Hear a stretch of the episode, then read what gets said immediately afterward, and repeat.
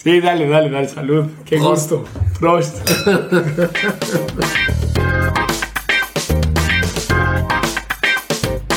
Hola, yo soy Bruno Stomp y tú estás escuchando VinoPod, la dosis mensual de magia y ciencia del vino para locos del vino. En este episodio, Hugo nos habla de la historia del ice wine, así como de las condiciones climatológicas en el viñedo que se requieren para poder cosechar uvas con el objetivo de hacer ice wine. Hugo es el Farm Manager de Reuter Farms en Ontario, Canadá.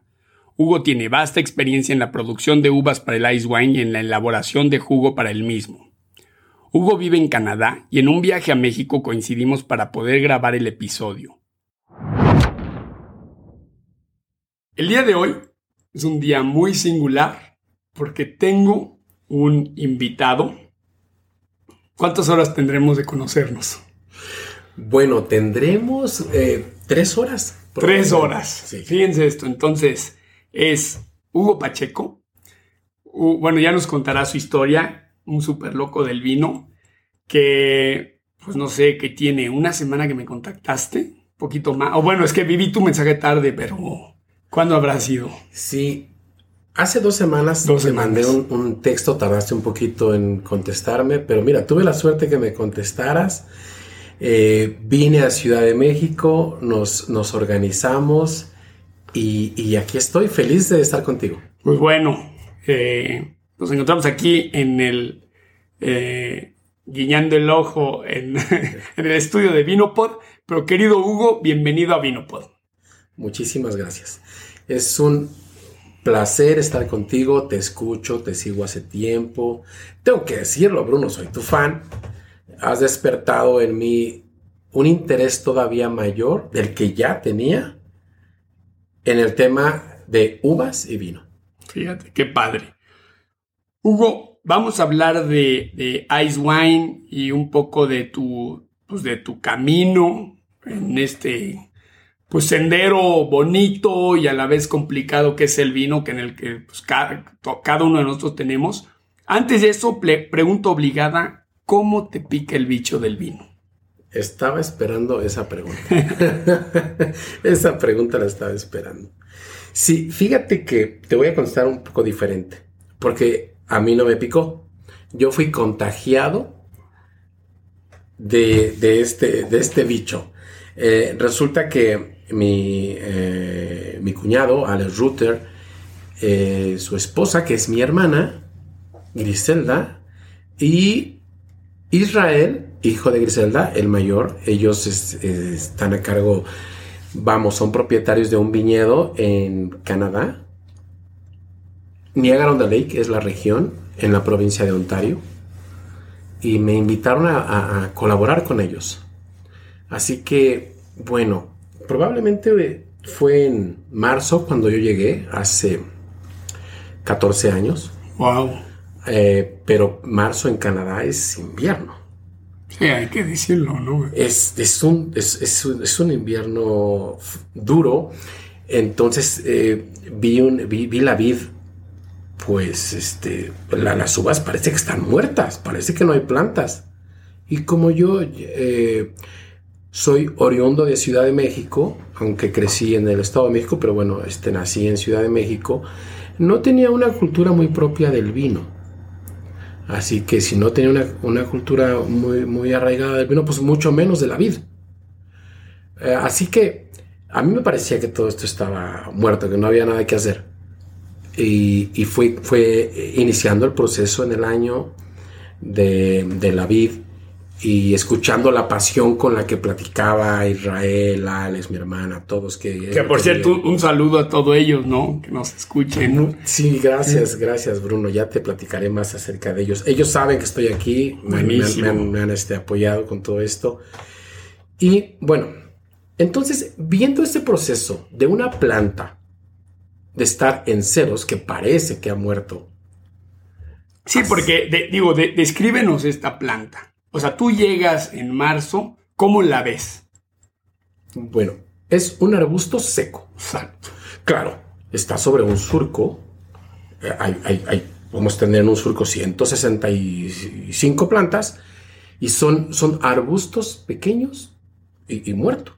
Claro, para los que no nunca han visto una vid en, en dormancia, parece que ah, pues, se secó la planta, ¿no? Está muerta. Sí, exacto. Por eso la magia del, de cuando te pica el bicho, aquí, aquí viene esto, ¿no? De todo, cuando, cuando terminas de ver el proceso de la uva, de, de, de invierno a terminar la vendimia, es cuando entiendes tantas cosas. Después se convierte en, en, en una... En, en, un árbol, si tú no lo podas, si tú no lo cuidas, el crecimiento se convierte en, algo muy, muy, muy bushy, ¿no? Así que, bueno, cuando termina el proceso ese año, dije, qué barbaridad, esto es, un, esto es una maravilla, esto es una... Es una locura. Sí, sí, sí, sí, sí. Y, y, me, y me atrapó, la verdad es que gracias a ellos que me invitaron a participar, bueno, pues ahora soy un loco del tema, del vino y las uvas. Buenísimo. Y ahora sí, echemos un brinco al, tema del episodio. A ver, digo, todos de manera pavloviana escuchamos Ice Wine y decimos, ah, Canadá. Sin embargo, hay mucha más historia detrás del Ice Wine o incluso Ice Wine, ¿no? Entonces me gustaría que nos platicaras cuál es la historia del Ice Wine, dónde comenzó, etcétera. Sí, claro. Mira, mi jefe, pues es precisamente oriundo de Alemania. Entonces, eh, aparte, bueno, aparte de que de, toda la información que tenemos eh, al alcance todos, eh, él no la platicaba de, siempre, ¿no? el Ice Wine, el Ice Wine se se descubre por accidente o por error, como muchas cosas en, el vino. En el vino y en la misma historia de la humanidad. Así que les llega tarde. En 1794, ahí más o menos, en ese año, en Alemania, les llega tarde, les, discúlpame, les llega temprano un invierno. Así que bueno, no, no, no, había, no había más que o perder la cosecha o experimentar qué podían hacer con esas uvas semicongeladas. Así que tuvieron a bien hacer el pressing de esas uvas. Entonces, sí, prensarlas y ya llegó este invierno temprano, ¿qué hacemos? Cabe aclarar que pues el vino para los europeos es, ha siempre sido un, un bien de alimentación y no un bien de lujo como lo es en el Nuevo Mundo, específicamente en México, ¿no? Entonces es como si te dijeran, este, pues tengo todo este grano y algo le pasó, pues ni modo no hacer pan, o sea, es impensable, o sea, ya está ahí, haces pan, lo mismo con el vino, ¿no? Un poco lo que dices. Sí, sí, sí, totalmente. En aquellos tiempos, bueno, pues el vino era parte, era parte de la canasta básica. Exactamente. Hoy por hoy, bueno, el vino sigue siendo no tan caro como acá en América, ¿no? Eh, este, incluso es más, es más barata, este, me parece una botella de vino que de agua. qué locura. Así que bueno, así que bueno, prensan esas uvas y resulta un vino muy demasiado jugoso, ¿no? Con un azúcar muy alta, sí acidez, este, con unos olores este, muy, muy peculiares y, y por supuesto los atrapa Sí, como dices tú, descubren un nuevo estilo, ¿no? Así es, correcto, correcto. Sin embargo, llevaron unos, unos eh, a la historia cuenta que después, unos poquitos años después, ya en el siglo XVIII, es cuando se inicia la, la elaboración de la Ice como tal. Ya no como un accidente, sino que, que ya, ya... A propósito. Intencionalmente. En Alemania. En Alemania. Así es el inicio que es por eso que también la audiencia y todos los locos del vino lo van a encontrar como Ice Wine, ¿no? Que quiere decir Ice Wine en alemán, ¿no? Sí, es correcto. Ok, querido Hugo, y ahora sí, brinquemos a las condiciones que se tienen que juntar para hacer Ice Wine, pero en Canadá, la región que tú dominas y conoces. Bien, Bruno. Bueno, pues mira, antes de hablarte, un poco antes de hablarte de las condiciones, me gustaría platicarte cómo nos preparamos. Te hablaré de la, de la experiencia que tenemos nosotros eh, como empresa. No puedo generalizar. Sin embargo, bueno, El, proceso del ice wine es, el proceso es, caro para sacar este jugo, entonces normalmente esperamos eh, que las minerías no lo soliciten porque nosotros solo somos grape growers, no somos minería. sí, no tienen bodega. No somos bodega, no hacemos el vino. Eh, así es la empresa, perdón por si no lo había mencionado, Router Farms. Y claro, la visión, y algo muy interesante de, tu jefe y el fundador es, nosotros vamos a ser grape growers, o sea, de la más alta calidad, pero grape growers, y no vamos a hacer vino. Exacto. Ese es el punto, ¿no? Eh, entonces, estamos en esa línea y cuando, cuando las vinerías con quienes tenemos eh, contactos nos solicitan eh, ice wine, bueno, pues lo preparamos, lo hacemos. De inicio, designamos los bloques. Solo un ejemplo, si, si la vinería nos pide Cabernet Franc, bueno, vemos cuál es el bloque de los que tenemos en, en la farm eh, que esté en mejores condiciones, que se vea bien como para que pueda eh, soportar más tiempo hasta que el invierno y las condiciones lleguen. Una vez que tenemos esto, pues sigue protegerlo de los depredadores. Porque nuestra cosecha en Canadá empieza en septiembre y puede terminar hasta noviembre mediados, noviembre inicios. Ya sabes, Bruno, cada año cada año, el, clima no tiene palabra de honor, ¿no? Sí, sí, cada año se escribe un nuevo libro, ¿no? Es cierto, totalmente. Así que vamos, el, dice mi jefe, el jefe es el clima. Sí, el tiempo, ¿no? Él es el que, marca. sí, sí, sí, sí. Así que bueno, en base a estos pedidos designamos bloques, cuáles son los que se ven más saludables, los que podemos tener un mejor resultado. Así que, ya que sabemos esto, ya que sabemos más o menos qué cantidades de litro nos, solicitan, pues lo protegemos. Colocamos una red. El principal depredador pues son los pájaros. Sí, que hay que decir que, yo no sé si lo he dicho en, episodios anteriores, pero la forma, o sea, la, la vid tiene una simbiosis con los pájaros. O sea, la uva cambia de color porque el pájaro es el animal que es, o sea, está visualmente más empoderado del mundo. Entonces, al momento de cambiar de color, le dice, o sea, la vid le dice al pájaro, ya estoy lista, ven, come mis uvas. A cambio de que tú comas mis uvas, yo te doy azúcares y ácidos que a ti te sirven, con la intención de que tú te lleves mi semilla, te la tragues, va a sonar, va a sonar feo, pero la defeques, sí, sí, sí. ¿no? O como se diga, o sea, lejos de aquí y, o sea, disipes mi, o sea, que, que o sea, mi hijo pueda crecer en otro lugar. Y es una manera, pues, de reproducirse, es una reproducción sexual. Wow, bueno, habría, habría que descubrir cómo interrumpimos esa comunicación. Sí, pues mira, hay, es una hay, no, no eh, eh, mira, te, voy a decir las cosas que hacen los europeos. Eh, por ejemplo, los europeos eh, ponen unas bocinas gigantescas que hacen ruidos de balazos. De veras, ¿eh? esto lo puedes ver. o sea, imagínate, yo una vez fui a. Este, este, amigo mío no habla español, pero aún así le mando un saludo. Se llama Laurent Bailly. En fin, él no habla español. Un día lo vamos a ver mi amigo Pierre Olivier y yo, y lo vimos blanco. Dijimos, Laurent, ¿qué pasó? Y me dice, los pájaros se comieron 200 toneladas de uva. No tengo uva para este año. Son parvadas completas. Se tardó en, hacer estos mecanismos, justamente, digo, entre comillas, de defensa.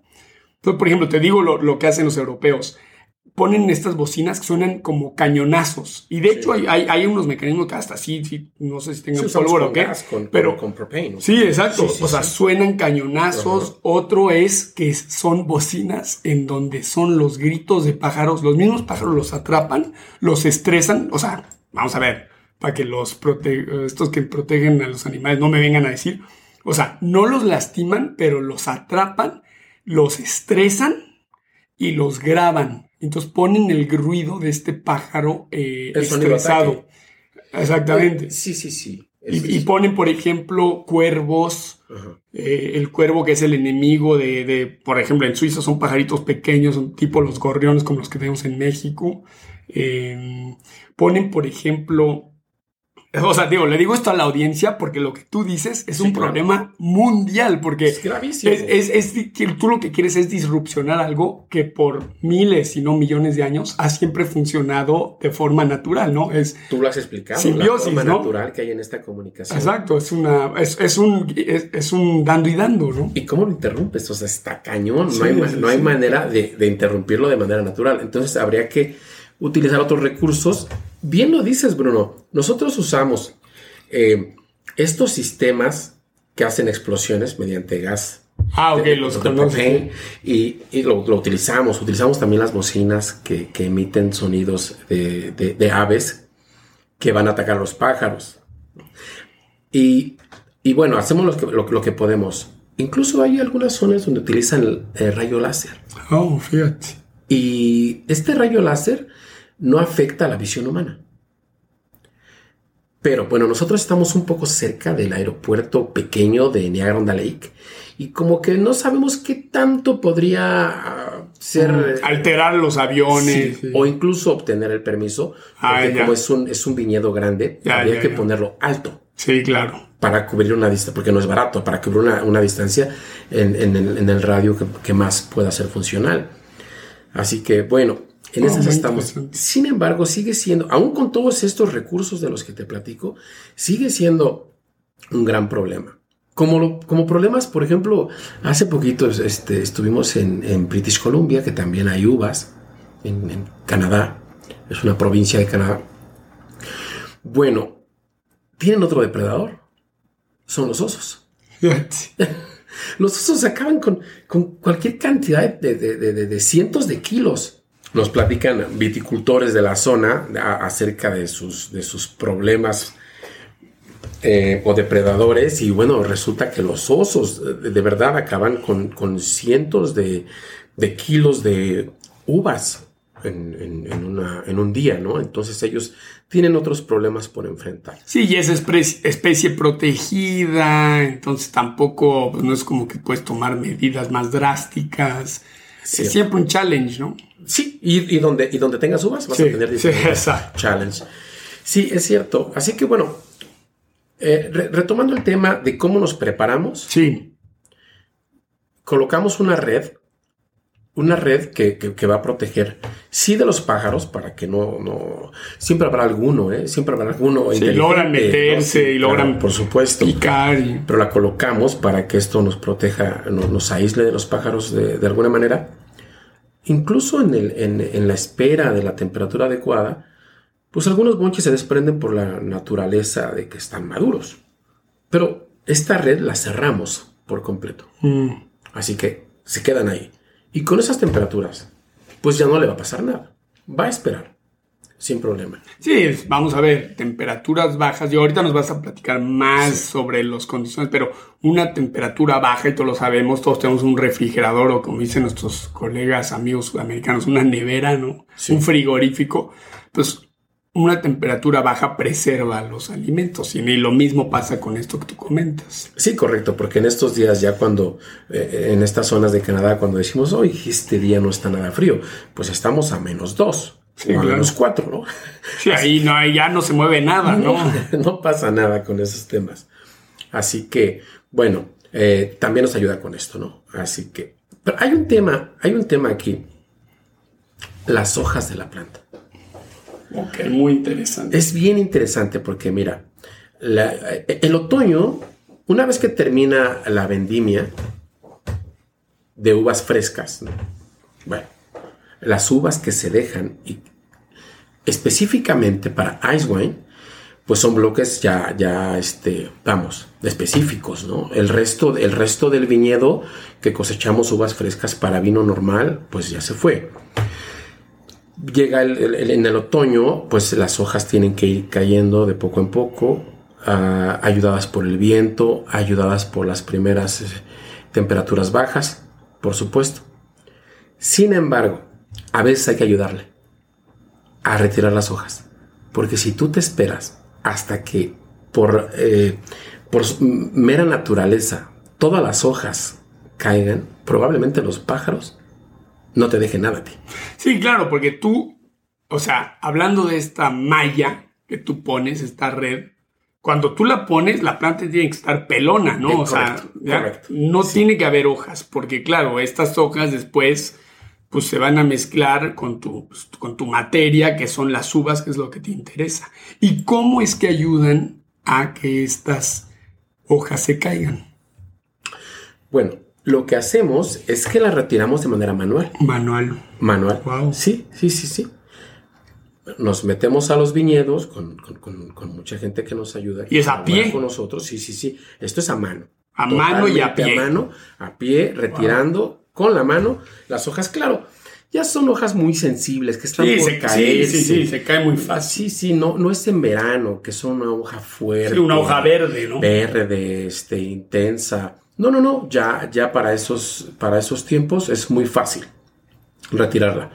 Pero entonces a mano habría que retirarla y después colocar la red. Sí.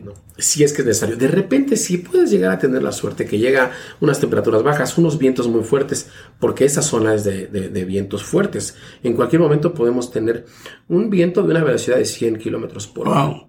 Oye, y a ver, para entonces prepodaron el viñedo o no? ¿Lo dejas con sus sarmientos largos y pones la red?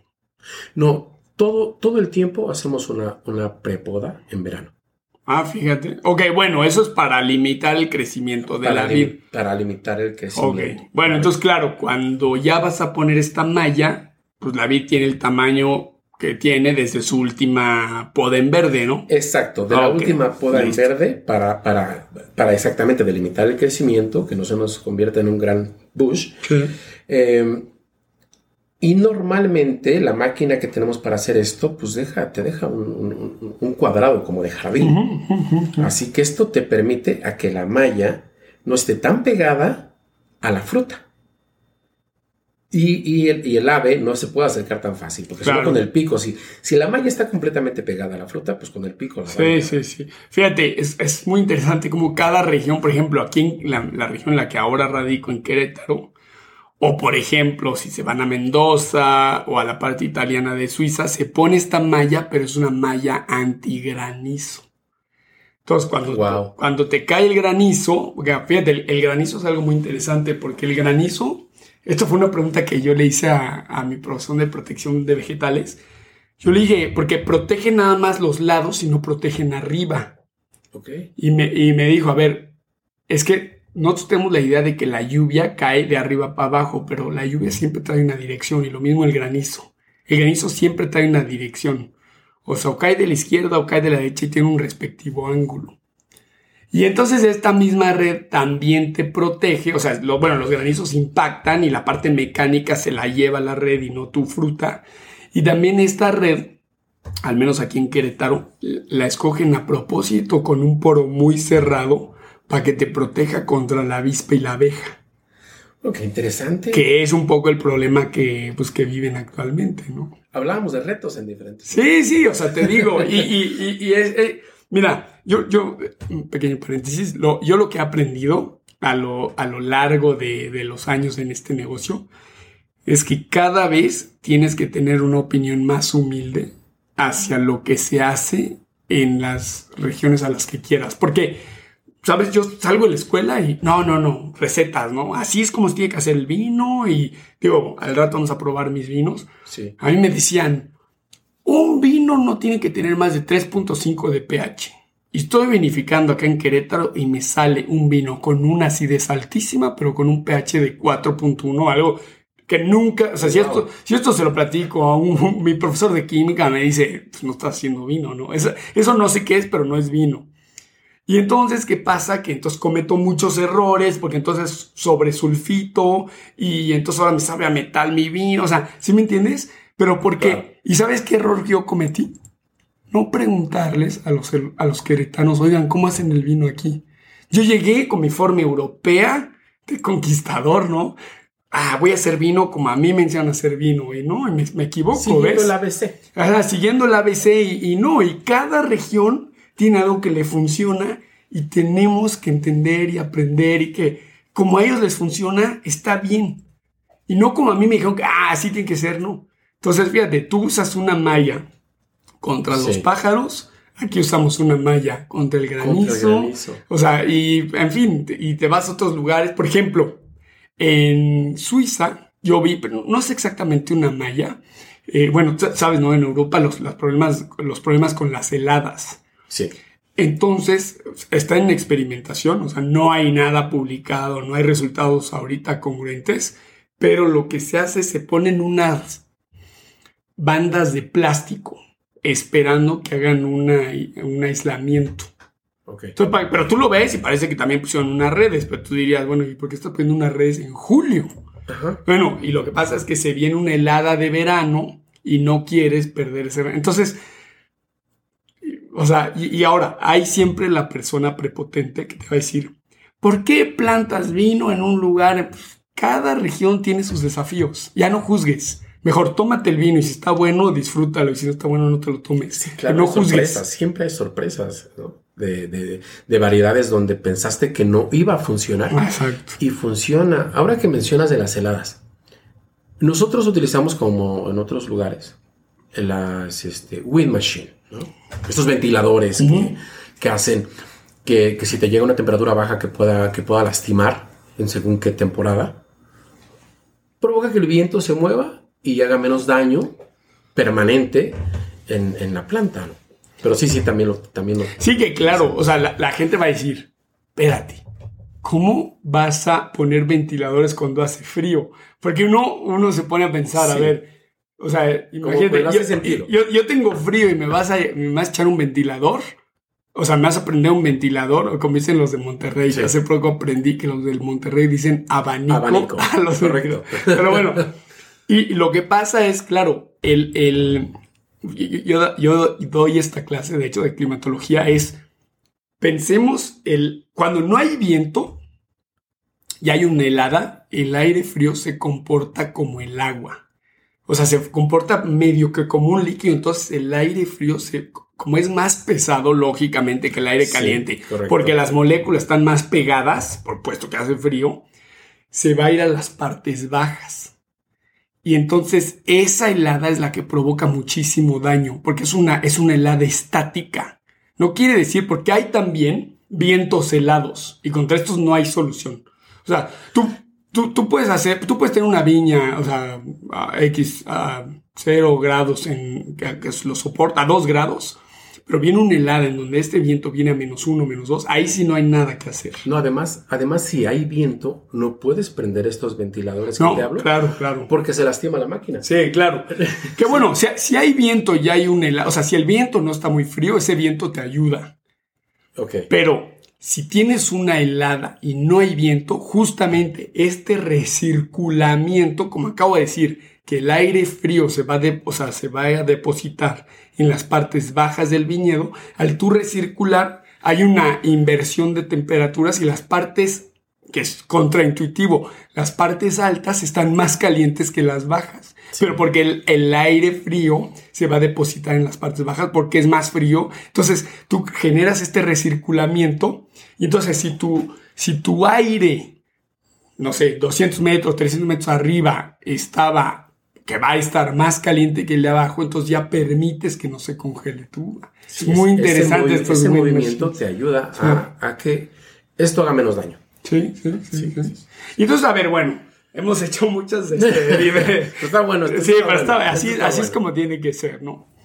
Em, bueno, cabe aclarar, tengo que decirle a la audiencia que, bueno, ya comimos, ya echamos varias botellas y ahorita seguimos. Pero hombre, buenísima la, comida, muchísimas gracias. No, bueno, a la orden. Entonces, preparas con, o sea, una red. Sí. ¿Qué sigue? Bien. Ya que entonces nos, aseguramos. O sea, bueno, red, red y no hay hojas, muy importante. Sí, exacto. Porque, porque bueno, la, hoja puede afectar en, más cosas, como en el, a la hora que hacemos la, prensa de las, de las uvas, puede repercutir en el sabor. Sí, claro, porque vas a extraer los compuestos vegetales, cosas que tú quieres exprimir uva, quieres prensar uva, no quieres prensar material verde, ¿no? Sí, totalmente. Sí. Bien, una vez Una vez llegada la temperatura correcta, que esta, bueno, la temperatura la regula BQA, así es como se denomina el, organismo que, regula y que se encarga de, estos temas en Ontario. Bueno, la temperatura tiene que ser a menos 8. Mínimo menos 8 grados Celsius. Mínimo a menos 8. Esa es la temperatura correcta. Ah, bueno, mejor dicho, legal, por decirlo Legal. Exacto. Ya vamos a ver que cualitativamente hablando, sí. hay otros rangos. Bien. En nuestra experiencia, eh, nos gusta trabajar a menos 10, menos 12. Nos da mayores beneficios. ¿Y en qué sentido? Sí, bueno, mira. La primera la primer congelada de la uva a menos 8 es muy breve. La, la uva, la, la, berry, no está completamente congelada. Aunque ya estás a menos 8, si tú la llevas a esa prensa de inmediato, pues la cantidad de azúcar que va, que va a surgir, que, bueno, como tú sabes, eh, en, en, en, esta parte de Norteamérica se, le, se denominan en bricks, se llaman bricks, así se. Sí, es una. A ver, todos los que nos escuchan, bueno, los que están en el mundo del vino saben perfectamente, no necesitan este, eh, aclaración. Los que no, Brix es una manera de medir la densidad de azúcar en el jugo. Que es que nos importa. A ver, ¿por qué nos importa conocer la densidad de azúcar en el jugo, Sí, bueno, es, es, que, es que define, define muchas cosas como la diferencia en cómo se va, cómo se denomina y cuál es el nombre de lo que vas a procesar. Un vino, un cosecha tardía. Exacto. O un ice wine. Claro, y el azúcar, lógicamente, se transforma en alcohol. Entonces, el ice wine, por default, pues imagínate, estás congelando, entre comillas, uvas, perdón, estás prensando uvas congeladas. Sí. Por lo que pues vas a tener, muchísimo azúcar, poco líquido. O sea, la relación azúcar y líquido, pues está interesante, ¿no? Sí, es interesante, exacto. Entonces, bueno, tenemos un, mejor margen de tiempo incluso. Uh, mira, cuando llega, cuando llega una temperatura baja, eh, normalmente es en la noche o muy temprano, 4 o 5 de la mañana, que tienes un menos 8. Sin embargo, te digo, no nos atrapa esa temperatura. Eh, estamos observando eh, temperaturas que ojalá que vengan pronto, ¿no? Porque de repente si ves el, canal del clima y tienes un día, un día a menos 8 y después por dos semanas aparece que no tendrás una temperatura parecida, de repente tendrás que arriesgarte. Porque el, el designar un bloque para Ice Wine es un gran riesgo lo podrás lograr. Monetariamente hablando, ¿no? Sí, claro, sí, por supuesto, porque no lo cosechaste para uvas frescas como para hacer un vino regular. Claro, claro. Lo designaste para ice wine. Entonces, ¿qué pasaría si no llega a la temperatura adecuada en diciembre, que normal, bueno, eh, normalmente ocurre en enero? Pero si no te llega en diciembre, si no te llega en enero, pues vas a perder. Es decir, la berry cada vez se va haciendo más pequeña, pierde lo que tiene que perder. Así que sí es complicado. Pero si, se puede, si dan las condiciones para que esas uvas hagamos la vendimia en, en la segunda frisada, no en la primera, en la segunda.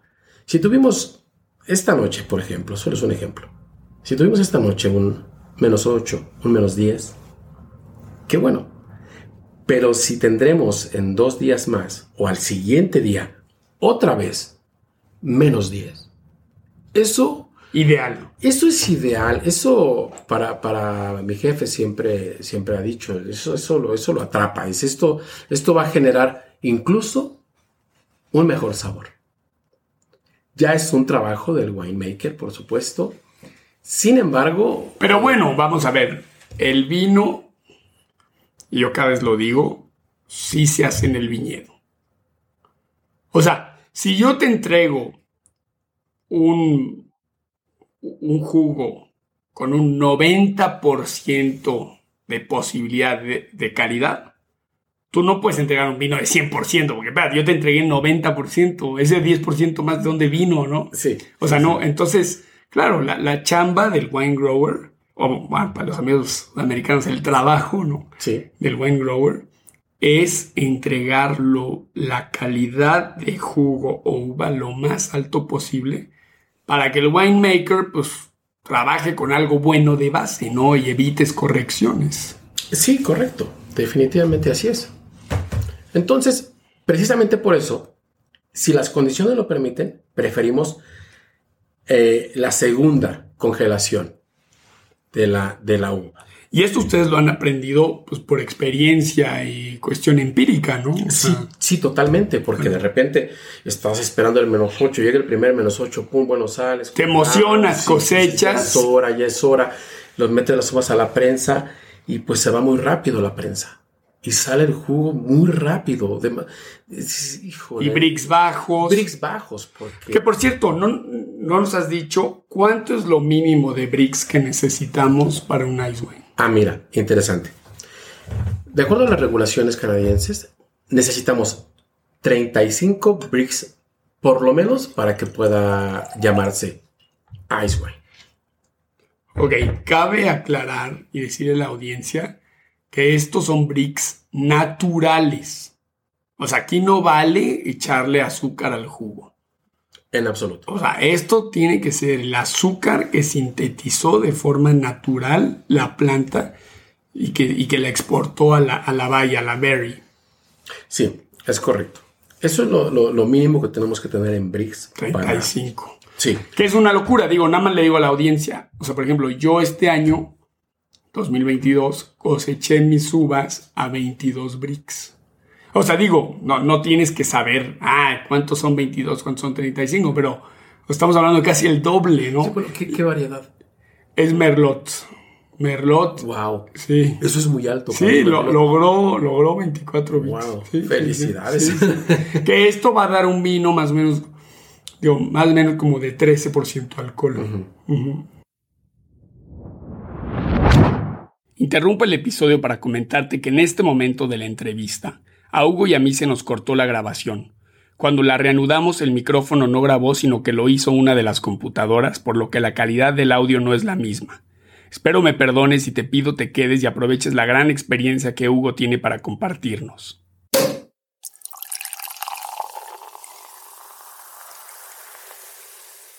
Entonces, Hugo, necesitamos 35 bricks para hacer un night wine. ¿Qué más? Necesitamos 35 bricks eh, eh, de, eh, de azúcar en azúcar para que pueda llamarse Ice Wine. En su experiencia, comentabas que prefieren no, o sea, bueno, es, exacto, como dices, es menos 8 grados, eh, eso es lo mínimo, ustedes más bien les gusta entre menos 10, menos 12, Correcto. y les gusta no agarrar tampoco la primera helada de menos 10, sino esperan a la segunda helada de menos 10. Y eso, pues, es la cereza del pastel, ¿no? Tienes más margen de trabajo a la hora que, que- que haces la vendimia, porque, porque bueno, haces la vendimia, pero, pero nosotros hacemos el prensado de la que se lleva tiempo. Que eso me pareció a mí muy interesante cuando lo platicamos en la comida, porque, o sea, ustedes no entregan la uva. Digo, eh, y esto va a ser muy interesante, por ejemplo, a todos mis amigos eh, viticultores, porque aquí tú estás prometiendo litros. O sea, o bueno, prometiendo entre comillas, ¿no? Pero a ti te contacta la gente y te dice, oye, me gustaría tener 150 litros de ice wine. Sí. Y tú para eso vas a decir, ok, déjame voy al blog y ok, vamos a reservarle tal y tal y tal blog. Hacen un cálculo que tú me explicas que es un poco guessing, ¿no? Correcto. Eh, a ver, platícanos cómo es este proceso. Sí, es, sería, sería muy, muy complicado asegurar a una vinería que vas a entregar a 10 mil litros Exactos, ¿no? exactos porque no, no, no, no tienes ese control. Vienen factores como el mismo clima que no sabes cuándo lo vas a cosechar y entre más tiempo pase, menos litros vas a tener. ¿Y por qué pasa esto? bueno, la, la uva cada vez va perdiendo propiedades por la mera naturaleza y porque ya está madura. Sí, porque, eh, claro, hay que decir que ya la vid está desconectada de la uva. O sea, la vid ya hizo su chamba, ya ni hojas tiene, ya no produce fotosíntesis, ya se acabó. Una vez que la vid deja de tener hojas, es la señal de que ha terminado. Sí, ya terminó, ¿no? Sí, sí. Y si, y si la, la verde sigue ahí, sin que, sin que se pudra o algo le pase, pues es por el invierno, es porque, es, porque está fría, ¿no? Hay una preservación natural, pero... Correcto. Sí, así que bueno. Entonces, si tenemos un, un guessing, hacemos un cálculo más o menos. ¿Y qué cálculo es más o menos el que tienes? Sí, eh, que por supuesto tiende a variar, pero digamos que de una tonelada podría sacar 100 litros una tonelada de litros. Digo, para, que la audiencia sepa, o sea, a, mí me fue muy mal.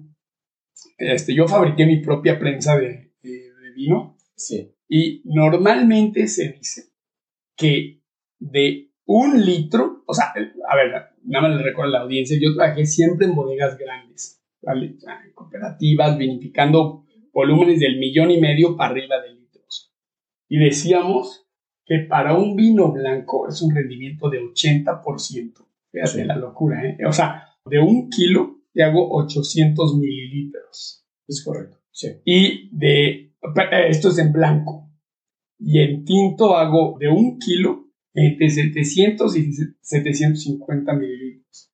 Pues yo en mi vino, porque fabriqué mi propia prensa, tuve un mal rendimiento y este es muy mal rendimiento, tuve de un kilo, 600 mililitros de blanco y un kilo de uva tinta, hice 500 mililitros de vino tinto. Sí, en blanco estuviste 200 gramos, mililitros abajo. Ah, exactamente. Entonces, el rendimiento que tienes es todavía más abajo, es muy, muy, muy, es un rendimiento de 10%. Bueno, por ejemplo, en, cosechas de uvas frescas eh, hay un hay un parámetro para nosotros que, finalmente, como te he dicho y lo repito, no hacemos vino, pero, pero sabemos que, que una tonelada te produce 700, mm, eh, no, disculpa.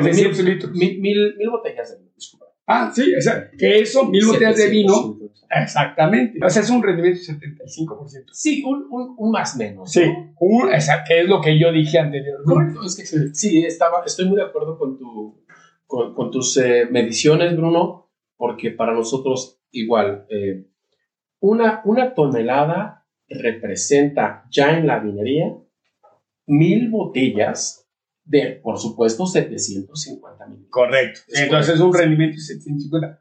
Eh, perdón, 75%. Y aquí, una tonelada, ¿cuántos litros hace el aire? 100. 100. Es así, como para, para, ponerlo en contexto. Es un rendimiento de 10%. 10%, o sea, dése cuenta la audiencia. 10%. Y en un buen escenario. En un buen escenario. Que, que obtienes, que alcanzaste esos bricks, y que, y que los pájaros no te ganaron y bueno. Sí, y, eh, que las temperaturas no subieron y, no, claro, es, ahora, es, un volado. Es, sí, total. Ahora, eh, por ejemplo, cuando hacemos el, el, pricing y... Algo importante, colocamos uvas en las basquetas. Hace el primer precio. Ahí sale lo mejor. Sí, el corazón, ¿no? Lo mejor lo mejor de lo mejor. Los bricks más altos. Hemos, hemos eh, hecho, eh, bueno, e, excelentes cosechas con un Shiraz de 42 bricks y bueno, bueno, este, muy bueno. Hablando que si lo mínimo es 35 bricks, alcanzar 42 en un Shiraz. Es un sueño. Es, es, muy bueno. Y en otras variedades este, también. Sin, em, después de que hacemos este primer precio, sacamos los cakes de las prensas los pastelillos que quedaron ahí este, completamente Sí, en, francés sí, sí, igual. Y se consigue en español. Venga. Ya que nos corrija la ya que nos, ya que nos regañen después. Sí. Los sacamos, los colocamos en una máquina que todo esto lo tritura y lo regresamos a las prensas. Le llamamos. Y a volver a prensar. Second pressing. Second pressing, sí. Podríamos obtener Si en el primero tuvimos 40 bricks, todavía podríamos obtener un poco más de jugo. Probablemente de 38 bricks. Y todavía. Sin embargo, si por alguna razón, por, o incluso a veces factores como que si estás muy, muy arribita apenas de los 35 bricks y la temperatura no es tan baja, bueno, pues ya no alcanzó los 35 bricks, estás en 32, en 30. Ah, no es el mejor, no es el mejor, no es la escenario ni el escenario mejor, pero puede ser un buen cosechamiento. No es que es un jugo que ya no sirve, de ninguna manera. No, no, aquí todo se utiliza. Sí, sí, sí, sí.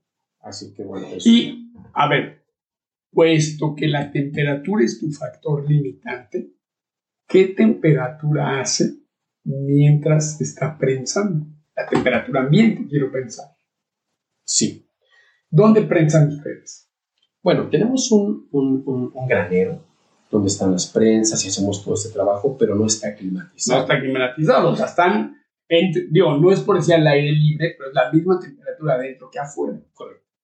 Entonces, la persona que está prensando tiene que estar, estar igual de protegida, o sea, de manera térmica y aislada, que la persona que estuvo afuera, que la persona que, eh, etcétera, ¿no? Sí, correcto. Sí, pero también tenemos un poco de premura, porque si la temperatura se eleva demasiado, entonces todo el factor cambia. Una vez hecho jugo no tienes problemas. Sí, porque ya conseguiste los bricks que te... Sí, pero antes de esto sí es problema. Si tienes las uvas que ya ve, terminas la vendimia, lo tienes en contenedores, antes de, la, antes de hacer el pressing, sí es, un, sí es complicado. Entonces habrá que este, eh, darle velocidad. Por eso te decía, esas temperaturas de menos 10, menos 12 te dan un mayor margen. Y son un tesoro, ¿no? Sí. sí, quien diría que hace más frío, pues está mejor. Pues está mejor. Sí, sí, claro. Así que bueno, así es como, como, como funciona. Todo el jugo lo colocamos en contenedores de diferentes eh, capacidades de mil litros en su mayoría o de 1200 litros y después entonces lo entregamos a las minerías que lo solicitaron y ahí es donde termina nuestra función solo como, como great growers. Sí, ahí termina usted su sí. Hoy te quiero preguntar, ¿hay una reglamentación con respecto a las variedades que puedes usar para ice wine? No como tal. Sin embargo, sí hay variedades que nos permiten trabajar mejor. Ok, interesante. Eh, sobre todo variedades un poquito, un poquito tardes. Eh, es decir, que para cosecharse no sean las primeras, sino las últimas o de las últimas. Una muy popular es Vidal, porque Vidal es, una de las, de las uvas blancas que, soportan más, ¿no? Vamos, eh, la cosecha de, Vidal es la más, de las más tardías que tenemos, es sufridora, te, te, comentaba en, en, la comida, la Vidal es como el bocho de los mexicanos, Esa es más sufridora, aguanta más y más o menos Y a ver, y digo, de todos los mexicanos que escuchamos esto nos, nos va a poner una sonrisa en la boca porque sabemos que es un bocho. Para todos los, nuestros amigos centroamericanos y sudamericanos, ¿qué es el bocho y por qué es tan importante para el mexicano? Sí, claro, bueno, el, el, bocho es un vehículo muy pequeño de Volkswagen y que bueno, también se llama Beetle. Sí, o, el, se llamaba Volkswagen Sedan. Sedan. Sedan, pero que los mexicanos le llamamos bocho. Sí, no, ese, bueno, podías andar donde sea, en terreno y, y las partes las encontrabas en la tienda de la esquina. Sí, sí. bueno, es, el, caballo de batalla de las, de las vides, ¿no? El, Vidal, que además es un híbrido. Es un híbrido, sí, por cierto, claro. Entonces, bueno, pero en blancos, por ejemplo, en, en, uvas blancas tenemos Vidal, Riesling. Te voy a mencionar las, las eh, variedades de uva que nosotros en la empresa hemos hecho ice wine, sin generalizar, porque seguramente en otros lugares, incluso en otros países, hacen un poquito en Alemania, este, en Austria. Las mejores condiciones para el iceberg definitivamente son en Canadá y eso, eso está clarísimo. Pero bueno, eh, hablando desde nuestra propia experiencia, en blancos tenemos Vidal, tenemos Riesling, tenemos eh, Mina, buenísima, mis favoritas. Muy aromática. Sí, es que es muy aromática. Con mucha rosa en la nariz. Sí, es, me encanta. Los, los eh, Lake Harvest Mina, eh, de verdad es este es muy bueno. Sí, sí, sí. Bueno, eh, también, también hemos hecho con, con Semillon y con Pinot Blanc. Ok, wow. En blancos. En rojos hemos hecho Cabernet Franc, Cabernet Sauvignon, Shiraz, que te mencionaba que alcanzamos un 42 Brix excelente. Está tremendo. Con Shiraz le, hemos sufrido porque es una variedad complicada para el clima y la humedad que tenemos en Niagara. Así que este, de disminuir y disminuir y acortar los brazos, a ver, vamos a experimentar el próximo año porque son demasiados eh, racimos de uva, eh, la planta se está estresando, el clima no nos está ayudando. Así que bueno, llegamos al punto que, que ahora hay una, una, buena cosecha y con, con Shiraz logramos un muy, muy buen ice wine. También hemos hecho con Gamay, con Limburger y Merlot. Está espectacular. Sí, sí, sí, sí, sí, claro. Está bien interesante. Pero esas son las variedades que nosotros en particular hemos utilizado para, eso. Y bueno, antes de pasar, porque quiero que nos platiques más del proyecto en el que trabajas, eh, perteneces, etcétera, porque es un proyecto familiar de mucha pasión. Tengo una pregunta obligada. Mira, que de hecho está muy a la moda. O sea, el ice wine, claro, hay que decir, bueno, ya nos dice, ¿no? Es un rendimiento de 10%. Hay que decir, es un producto caro de lujo en donde no te puedes tomar los litros y los litros, porque imagínate, si de una tonelada, de una, o sea, no, no, tienes que ser un economista para saber que si de una tonelada sacas 100 litros de jugo, ¿Sí me entiendes? Sí, claro. O sea, pues no, pues no va a ser algo que vas a poder comprar en la tienda de la esquina a 5 dólares y no, o sea. Pero tu factor limitante es la temperatura. ¿Cómo ha influenciado o impactado el calentamiento global en la producción del ice wine? Particularmente ustedes. Mira, te platicaré algo. No solamente con el ice wine, porque probablemente en los últimos años no es que no hemos tenido el invierno adecuado. Bueno, en los últimos, en los últimos tres, contando este invierno, eh, la producción de ice wine bajó mucho porque, por la pandemia, como en cualquier otro mercado. la pandemia eh, pegó en todos los sectores y, y este también. Pero pegó, o sea, yo, perdón que sea un poco el abogado del diablo, o sea, nosotros los que, bueno, también los que vendemos vino, o sea, decimos, bendita pandemia, ¿no? Porque todo el mundo estuvo encerrado, triste, tome y tome vino. Entonces, con este pegó, o sea, pegó desde un lado de producción.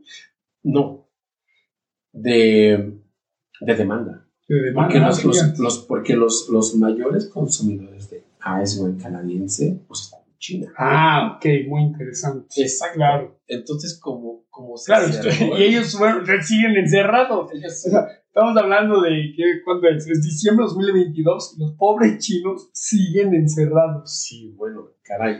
Entonces, ok, ya te entiendo. Por eso fue esta razón, ¿no? Ya, que, ya, que las, las minerías entonces hicieron un, un, stop y, ah, hoy por hoy, te digo, este es el tercer año que no lo hemos hecho nosotros, por supuesto algunos venerías en, menores cantidades sí lo están haciendo. Mm. Esperemos que el próximo año sí, ya, ya ahora la pandemia se ven rumbos diferentes. Por eso pudiste venir a México, o sea, ya tu vendimia terminó, tu ciclo Por cierto, de lo contrario, en estas fechas, ¿no? sí, te lo quería preguntar, dije, bueno, ¿por qué está en México, no? Okay, es, exacto, de lo contrario, estamos esperando estos días que llegue la temperatura correcta para que podamos eh, vendimiar y ahí estamos todos, todos alerta. Claro, claro. Sí, sí, sí, claro, nos ha tocado una Navidad. Eh, a mí no, pero por ejemplo a mi jefe Alex le ha tocado el, el 5, 4, 3, feliz año nuevo. Y él está en la máquina cortando las uvas, ¿no? Este, aparte, pues este, encantado de la vida, ¿no? Cuando haces lo que te gusta. Y, y bueno, y al final de cuentas, es dinero, ¿no? El que la máquina, ahorita quiero que nos platiques un poco de la máquina de Sí, cuando estás en la máquina vendimiadora, pues ese sonido es sonido de dinero, ¿no? Yo lo que le digo a mi gente, cuando escucho la bomba trabajar, a mí es así, pesos, ¿no? o, la, o, la, embotelladora y escucho las botellitas, es dinero, ¿no? Órale, yo escucho eso todo el día, todo el tiempo. Sí, es correcto. Sin embargo, en este tema del, del, del calentamiento global, sin tener un, un, argumento científico, solamente ni era opinión. yo creo que es la más válida.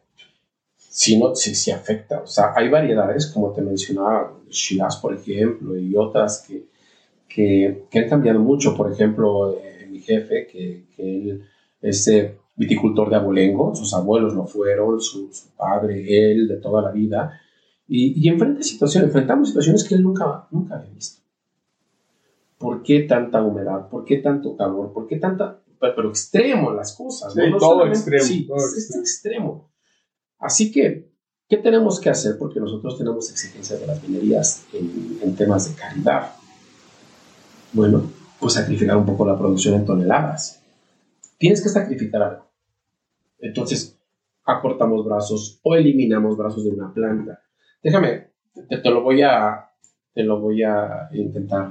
Uh, yo sé que tú sabes perfecto, pero si alguien no, una, una planta. La audiencia. Sí, la audiencia, una planta, eh, en su mayoría nosotros colocamos el, el, surco, tiene dos cables de acero y, y, que ayuda a sostener a la planta. La mayoría de las plantas que nosotros eh, manejamos el sistema de cuatro brazos. Una planta, cuatro brazos. El, el tronco principal sí. lo dejas crecer a una altura Correcto. Por ejemplo, a la, al tope de la altura que tú estás... Eh, sí, trabajando con tu máquina, ¿no? Ahorita, ahorita nos platicas de tu máquina. Claro. Ahí arriba dejas dos, pero abajo, un poquito abajo, estamos hablando más o menos de un pie abajo, o según qué variedad, dos pies, dejas otros dos brazos. Ah, ok. El tronco wow. principal wow. sube, sube, y entonces, oh, mira. entonces ahí hacemos esa okay. separación. Y esa separación entre brazos altos y bajos depende de la variedad. Por ejemplo, los Cabernets, los Merlot, los Vidal, esos este, los, dejamos, los dejamos separados. Cuatro brazos separados. En, ya, fíjate, pie, ok. Medio, bueno, en pie y medio y están bien. Pero hay variedades que tenemos que tener especial cuidado por la humedad y todas las complicaciones que esto representa. Te menciono eh, Diego Estramina, Riesling, Pinot Blanc, Sauvignon Blanc tenemos que la separación entre unos brazos, los bajos y los altos, es de un pie. Menos. O sea, es menos respecto al pie y medio. Es menos, exactamente. Es menos. Entonces, ¿por qué? Porque en verano, que esto se convierte en un arbusto enorme, sí, claro, prepodamos con esta máquina, delimitamos el crecimiento de la vid, pero las hojas son tantas que cubren de manera natural a su producto. Sí, claro, es, es, es, parte de su chamba, ¿no? Cubrir las hojas, cubrir las hojas, de, las hojas cubren los bonches. Pero la fruta necesita aire, necesita sol y que todo lo que nosotros hacemos en spray como para proteger, para cuidar los tratamientos, necesitan entrar. Así que si lo tenemos con esta separación, podemos pasar con una máquina deshojadora Deshojar a mano se lleva mucho tiempo. No, es y es muy caro en, en, en mano de obra. Sí, es muy caro. Así que pasamos con máquinas deshojando. Sí, que lo que hacen es esa aire a presión que rompe las hojas, ¿no? Sí. En el área de los bunches. Sí. Los racimos. Dos diferentes. Una, una, es una que una arriba, una usa, o, o, tenemos otra máquina que absorbe la hoja. Ah, la que la aspira. Sí, sí. Oh, wow, espectacular. Es uno absorbe la, la, la, tritura y entonces finalmente todo eso este, es bueno para... Sí, claro, cae al suelo sí. y eso es, pues, es, materia orgánica. Es materia orgánica. Así que bueno, eso hacemos y por esa la razón que hacemos la separación entre unos vasos bajos y altos, no tan separada, para que esa máquina nos permita tener una mejor eh, limpieza de hojas. Mm. Pero a, a esto viene al calentamiento global. Porque, dije, Alex, eh, siempre nos decía, bueno, caray, esto no pasaba antes. Yo tenía tantos años con Riesling aquí y no tenía que hacer esto. Uh -huh. Bueno, ahora hay que hacerlo y, y, hay que adecuarse a los nuevos retos y a las exigencias de las eh, regulaciones en, en, en guías y todo, y bueno, pues ahí estamos. Y, a ver, o sea, claro, has dicho que las temperaturas se han extremizado, pero sigues llegando a menos 10, menos 12 grados en tu región para, poder hacer ice Sí. Actualmente sí. Sí, sí, sí, llegamos a esas bajas. Y en, en eh, tipo en, en, diciembre, enero. Es, es, más común en enero. En enero. Sí hemos tenido la suerte de hacerlo en diciembre. Y digo suerte porque si lo haces en diciembre, tienes una mejor calidad de la berry. Está más, todavía un poquito más este, llena, tiene un poco más de jugo, eh, tienes menos daños con los pájaros, porque a pesar de que los cubras como los cubras los, los viñedos es complicado, ¿no? Entonces la mejor suerte es en diciembre, pero, pero habrá que decirlo, el mejor momento, vamos, las mayores posibilidades son en enero, los primeros días. Ok. Oye, Hugo, y bueno, antes de pasar a que nos platiques del proyecto, nada más platícanos rápido cómo es que funcionan, digo, por lo que platicamos en la, en la comida, sea, tienen un viñedo mecanizado, 300 acres, alrededor de 150 hectáreas. ¿Cómo funcionan estas máquinas de viñadoras? Sí, bueno, mira, tenemos tres máquinas. Estas máquinas, el surco, el surco de la vid, vamos, va a pasar en medio de la máquina o más bien la máquina va a pasar por justo al centro de, la vid y tiene unas barras que hacen muy, un movimiento de, de shaking. Y sacude, ¿no? Que sacude, que sacude la vid, ¿no? Sacude las plantas, lo sacude de manera suave. Estas máquinas tienen un ajuste en qué, en qué tanto se van a acercar a la fruta eh, y qué tanta velocidad. Entonces, el, eh, eh, quien está operando la máquina pues puede, puede ajustar estos temas. Y es así, mecanizada, para uvas frescas o para el ice wine. Así lo hacemos. Para el wine es bien importante porque a veces las, la, ventana que tienes de tiempo de una baja temperatura adecuada no es tan larga. Es decir, podrías tener un menos 10 de las 4 de la mañana a las 9 de la mañana. Listo. Entonces, si solo tienes una máquina, caray, no, no, podrías, no podrás vendimiar mucho. Sí, no, necesitas mandar toda la artillería. Sí, porque vas a...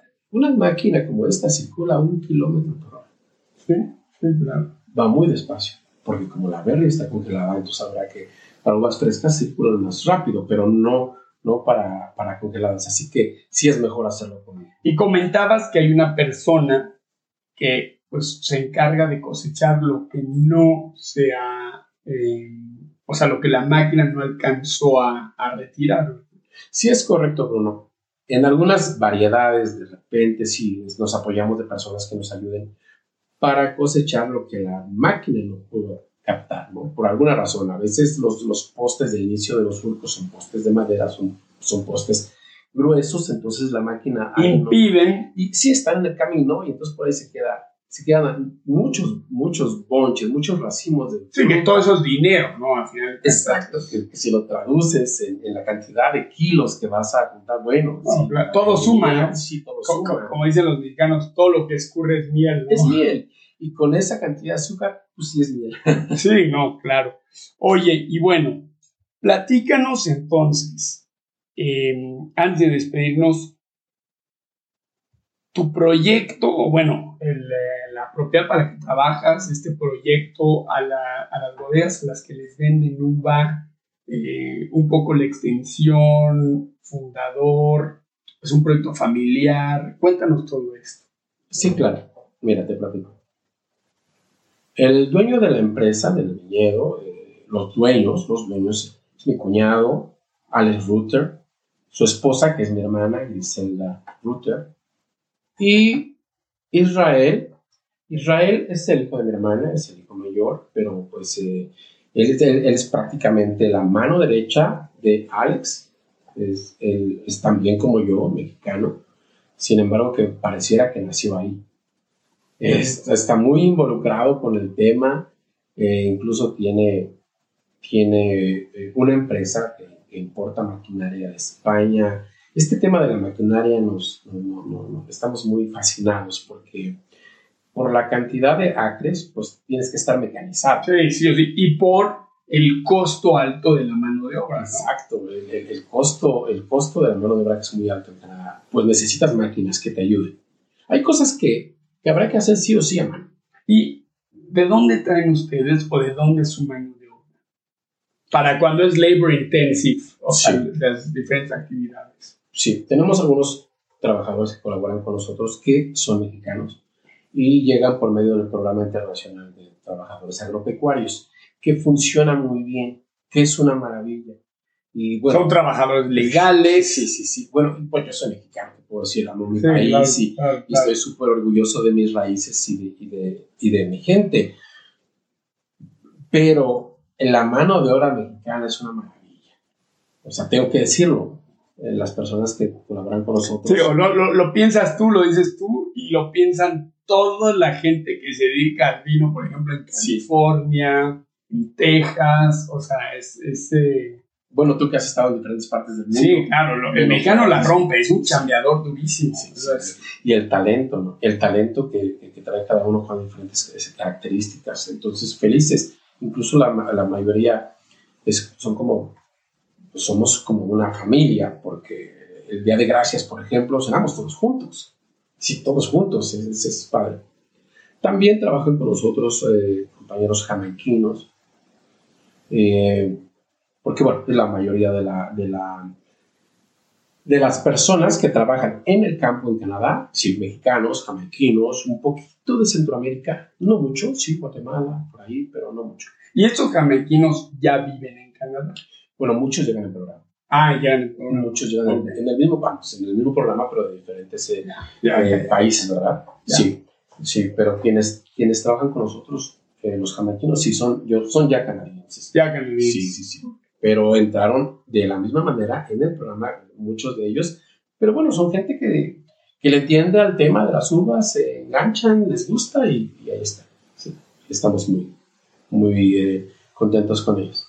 ¿Qué consejo le darías a una persona que no forzosamente ha hecho estudios en materia de enología y viticultura y se quiere lanzar en el mundo del vino por ejemplo, un latinoamericano, y, pero esto implica irse a vivir a otro país. O sea, ¿qué aciertos has encontrado tú y qué obstáculos en el camino has encontrado que después decir, mira, por aquí ni vayas? Sí, interesante pregunta. Te, tengo que decir que esto, o sea, hasta te lo aventé así al caliente y ni te preparé, pero, pero, pero creo que tu historia está muy interesante. Y, pero bueno, sí, es una historia de éxito, sin duda. Entonces creo que puedes compartir eh, cosas muy interesantes. Sí, bueno, muchas gracias, muchas gracias, Bruno. La verdad que también a mí me enorgullece por, por mi lado, la, mi familia, ¿no? Mi, mi, cuñado, mi hermana, mi, mi sobrino. Eh, hemos, hemos hecho un gran team. Maravilloso. Sin ese soporte, a mí no me habría picado el bicho del vino. Okay. Porque este primer año que te platicaba, que yo llego, me encuentro con ellos tan entusiasmados y yo, yo viendo este, plantas que ante mi vista y la ignorancia estaban muertas. No, no, no, estaban descansando, la vida descansa. Así que, bueno, tenemos que abrir la mente, creo yo, un poco más los latinos, los mexicanos. Bueno, yo mexicano hablo ahora por, por, los mexicanos, ¿no? Abrir un poquito más la, la, la, mente, las posibilidades, no cerrarnos tanto porque no somos un país este, que realmente tenga una cultura del. Sin embargo, why not? Pruébalo. Fíjate que a mí la comida, en la comida me dijiste que me gustó mucho. O sea, porque quizás la audiencia dice, ah, bueno, pues qué fácil, ¿no? Se fue a chambear, se fue a trabajar a la, la propiedad de su familia. Y tú me dijiste, Bruno, yo sé mucho de lo que hago porque empecé desde abajo. Sí, a mí me invitaron al, proyecto eh, y empezamos, empezamos en el, en el field, en las uvas. Igual mi sobrino Israel, igual, estábamos afuera trabajando, haciendo todo lo que se tiene que hacer. Que ahora, pues, ahora no lo hacemos porque no nos da tiempo. Pero trabajar, trabajar en las uvas con las plantas es una terapia. Es y es algo que, que, claro, o sea, yo creo que está interesante comentar con la audiencia que, pues, o sea, empezaste desde abajo, trabajando en temperaturas extremas, vistiendo en este traje de astronauta, ¿no? Para soportar, pues, Dios sabe cuántas horas bajo, menos 30, como decías. Y eso te sirvió a entender las labores y claro, vas subiendo o sea, en esta escalera de mando y de jerarquía, pero a ti, como decían los mexicanos, a ti ya no te viene a contar nada, ¿no? tú lo hiciste y si te dicen oye, o sea, tú, tú puedes decir, oigan, pues, ¿qué pasó con este surco? ¿Por qué no lo terminaron? No es que hacía mucho frío, pues perdónenme, pero cuando yo hice así esa chamba, o sea, yo la sacaba y, el tiempo que yo les, o, sea, o sea, yo sé que esto se puede hacer en tanto tiempo, entonces yo creo que esa parte de tu historia creo que tiene mucho valor. Creo que tiene mucho valor también que dices que pues, hay que lanzarse, ¿no? Eh, no, no, no por ser mexicano, argentino, chileno, de Nicaragua, lo que sea, pues, no, o sea, no sabemos o no podemos. Somos gente muy apreciada en todo el mundo, ¿no? Sí, sí, definitivamente lo somos.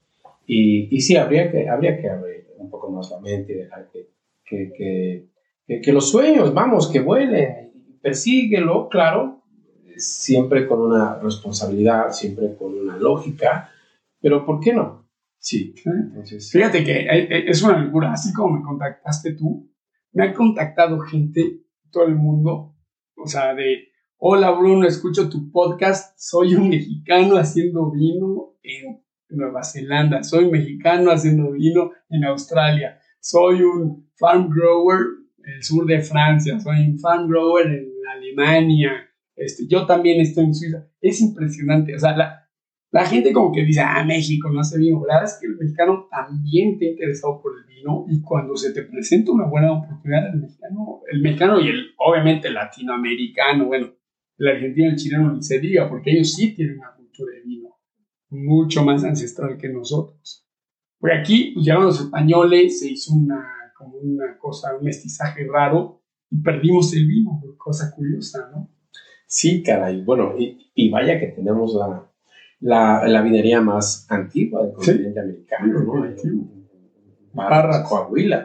Pero bueno, no hubo una, no hubo una propia, eh, no sé, no, no sé la manera de... Mira, yo, yo, yo, yo lo reflexioné, hasta este episodio, yo lo he pensado mucho, me es un misterio, porque si se practicaba la enología y la viticultura en México, en la Nueva España, Digo, sí que, o sea, la gente que me escucha va a decir, sí, pero es que después se prohibió. Y, sí, pero, o sea, ¿por qué se dejó de hacer vino? Pero bueno, ahorita está ahí un nuevo resurgimiento. En fin, querido. Están buenísimos los vinos, por cierto. Ah, muchas gracias. Hoy, hoy, hoy probamos vinos de, mi amigo, de mis amigos Hans Duer, papá y Junior, ah. eh, a quienes mando un saludo. Ya, bueno, ahorita ya dimos el pinco vino francés. Porque se nos acabaron los vinos de vinatura. Pero bueno, Em, querido Hugo, ha sido un inmenso placer eh, conocerte y, haber compartido pues, estas horas contigo. Gracias por eh, la vuelta, tú vienes desde Canadá. Eh, qué, inmenso honor, qué inmenso gusto. ¿Cómo te puede contactar la audiencia?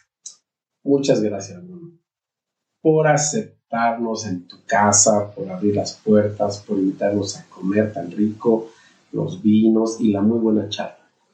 Muchas gracias. Eh, bueno, mi correo, si me lo permites, es mi nombre, Hugo Pacheco, h, arroba hotmail.com. Es este, la manera que podría alguien contactarme. Yo te agradezco mucho tu, tu atención y bueno, pues gracias. Nos vemos pronto. Sí, sí, sí. Nos vemos en Canadá, te, voy a invitar para que hagas el Ice Wine con nosotros. No, de, definitivo. Y, y, me trajiste tres Ice Wines que me muerdo la, las uñas para a poderlos degustar. Muy, muy apreciado. Muchas gracias. Además, sé que son vinos caros y sé que son vinos, pues bueno, que vamos a ver, son las uvas, por cierto, no practicamos de esto, que ustedes venden a esta bodega, ¿no? Sí, correcto. Bueno, más bien el jugo, porque ustedes ya lo prensan. Sí, sí, sí, es correcto. Así es, vendemos el jugo, algunas venderías, como esta que te, traje. Eh, Piliteri es el nombre de la bodega una familia de background italiano y es muy buena, muy buena bodega. te va a gustar. Es eh, un Riesling, es un Shiraz, es un Cabernet Franc que lo vas a disfrutar. Wow, impecable. Gracias, gracias por la vuelta, un placer. Un placer, hasta pronto.